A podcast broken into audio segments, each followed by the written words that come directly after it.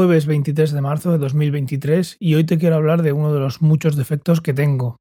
También es verdad que quiero pensar que cada vez estoy, estoy mejorando. El título de este podcast que yo todavía no conozco, tú sí, podría ser discutir o no discutir. Esa es la cuestión. Eh, yo creo que la respuesta correcta sería no discutir, pero ahí está mi defecto, que no lo consigo. Hay muchas veces que no lo consigo, sobre todo con gente que tengo más confianza o según el tema, hay veces que no, no me puedo callar.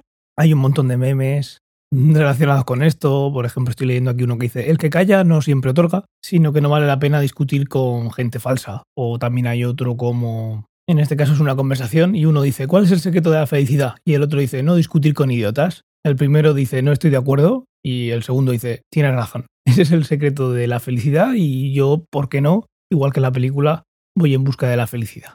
En este punto, aunque es cosa mía seguro, distinguiría entre dos tipos de posibles discusiones.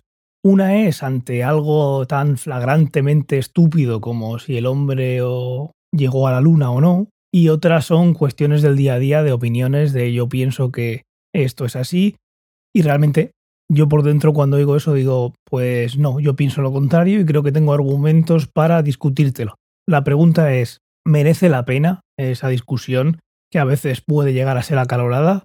¿Merece la pena entrar en este debate si ya sabes de antemano que la opinión no va a cambiar, ni la tuya ni la de la otra persona? Que no tiene por qué ser la mía la correcta y la otra no. Es simplemente que hay dos opiniones y hay muchas veces, la gran mayoría, por desgracia, que tengo la necesidad de mostrar mi opinión para que se vea que esa es la correcta.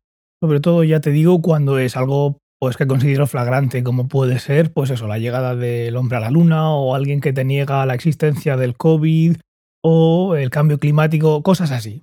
Por quedarme yo un poco más tranquilo, quiero hacer esa división de, temas, algo flagrante y algo más de, opinión.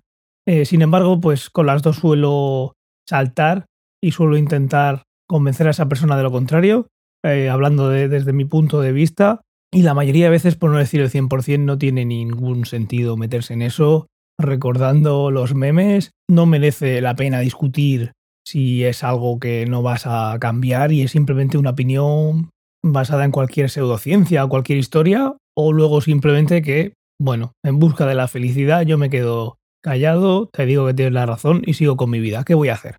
Voy a estar yo mejor, la otra persona va a estar mejor después de esa conversación. ¿Por qué entrar a discutir?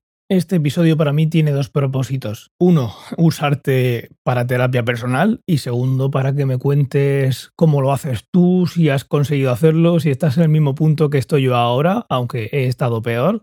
Y también, ¿por qué no discutir si alguna de estas conversaciones puede tener un motivo? E igual me digas, mira, cuando yo me enfrento a este tipo de argumentos o de ideas o simplemente de exposiciones, pues en este tema no me puedo callar y se lo explico perfectamente, con toda la tranquilidad del mundo, pero hasta que no exprese mi opinión no me voy a callar. O igual eso no existe. Yo también me pregunto esto de dónde viene, qué necesidad tengo yo de estar todo el rato exponiendo mis ideas como para, bueno, eh, convencerte de que yo tengo la razón y tú estás equivocado. Pues imagino que será algo así, pero bueno, llegado a este punto no es algo que pueda cambiar, lo que puedo hacer es reprimirlo y así ser más feliz. Pues eso es lo que opino, eso es lo que opino, no sé qué opinarás tú. Podemos discutir todo lo que quieras sobre esto y yo siempre estaré ahí para quitarte la razón y hacerte ver que yo tengo la, razón y, y tú no. Durante una época de mi vida tuve la oportunidad de asistir a un club de debate. Yo no estuve activamente participando en él, pero sí que llevaba una parte más. ¿Se llamaría hoy de community manager? No creo. Pero bueno, el caso es que lo llevaba un colega, que no sé si me estará escuchando, si me está escuchando Carlos, un saludo. Y el caso es que yo tenía la oportunidad de llevar la página web y demás, y claro, para eso pues asistía. Y fue una experiencia bastante enriquecedora, aunque claramente no llegué a aprender todo lo que, lo que necesitaba para, para ir en busca de la felicidad. Pero bueno, si no conoces esto, un club de debate es un club que está hecho para mejorar en oratoria.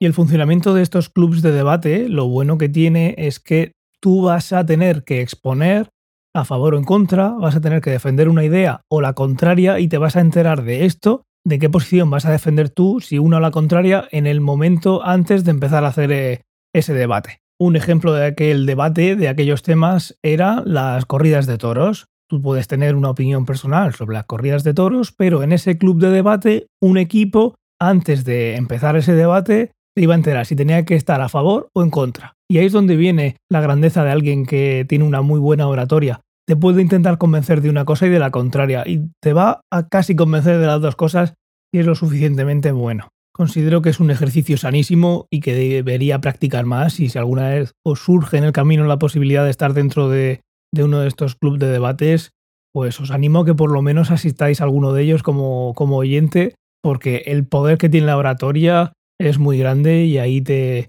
La gente que es muy buena ahí te, te puede dejar con el, como se dice, con el culo torcido una expresión de menos orador experto, como puedes ver, deja con el culo torcido de cómo son capaces de decirte una cosa a la otra con argumentos por las dos partes, aunque esa persona tenga una opinión contraria a la que le pueda tocar defender en ese momento. El secreto de la felicidad es no discutir con idiotas, no tienen por qué ser idiotas, pero volviendo al meme y siguiendo con el meme, cuando alguien te dice que no está de acuerdo, decirle tienes la razón. ¿Piensas que esta es la mejor receta para la felicidad o piensas que hay un punto intermedio entre tienes razón a todo y discutir a cada cosa que, que se te surja por delante?